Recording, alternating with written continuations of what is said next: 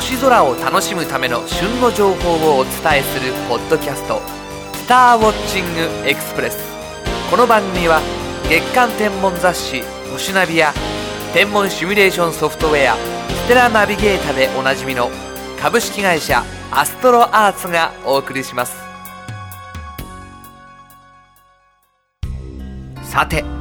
今年も早いもので残すところあと半月となりましたね。師走の忙しいさなかいかがお過ごしですか？アストロアーツの社内も年末進行やら締め切りの迫った仕事やらで大わらわ。社内は活気に満ち溢れてるというかえー、っと詰まるところは修羅場になっています。でも間もなくクリスマスにお正月。楽しいこともいっぱい待っています。そして今年1年のまとめの時期を有意義に過ごしたいものですよね。地球のすぐ外側を回っている惑星火星は2年2ヶ月ごとに地球に接近します。2003年8月には約6万年ぶりの大接近と騒がれ多くの人がその怪しいまでのオレンジ色の輝きを目にしました。それから4年4ヶ月の時が過ぎ今年再び火星が地球に近づきます。というわけで今回は火星最接近特集をお送りします。2003年8月の火星接近は6万年ぶりとも言われる超大接近でちょっとした社会現象になったので記憶している方も多いと思います。あれから4年4ヶ月。2005年10月に続いて再び火星接近の年が巡ってきました。今年は12月19日に双子座の中で火星が地球に再接近します。火星は地球のすぐ外側の軌道を回っているお隣の惑星ですが地球がほぼ円に近い軌道を持つのに対して火星はやや押しつぶされた形の楕円の軌道を回っているため接近する場所によって地球との距離が大きく変化します。最も近い時でおよそ5600万 km 最も遠い時にはおよそ1億 km と大きな差ができます。今回の火星接近は2003年や2005年に比べて距離が遠くなりますが星空が美しい季節でしかもほぼ頭上まで登ってくるので火星の存在感は抜群です。火星の明るさはマイナス1.5等級に達し星空で一番明るい恒星大犬座のシリウスのマイナス1.44等級を上回り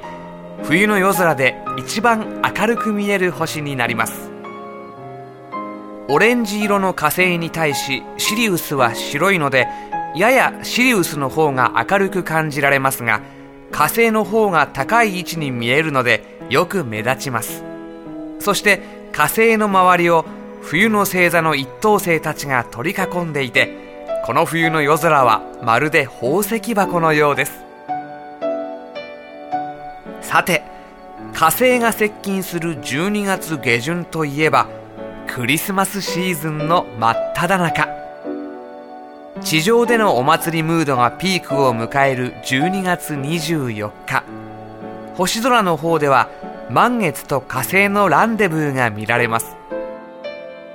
日が暮れてから昇ってくる月と火星は双眼鏡の視野にギリギリ収まるほどに近づいています。星空を観察するときに月明かりはできれば避けたいもの。でもこの日ばかりは天空の派手なイルミネーションを楽しんでみてはいかがですか？今週のインフォメーション。2008年の星空の見どころを写真とイラストで詳細に解説した年度版ムック。アストロガイド星空年間2008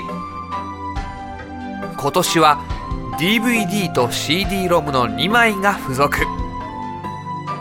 アストロガイド星空年間2008は天文学的な数値データだけではイメージできない天文現象を豊富なイラスト CG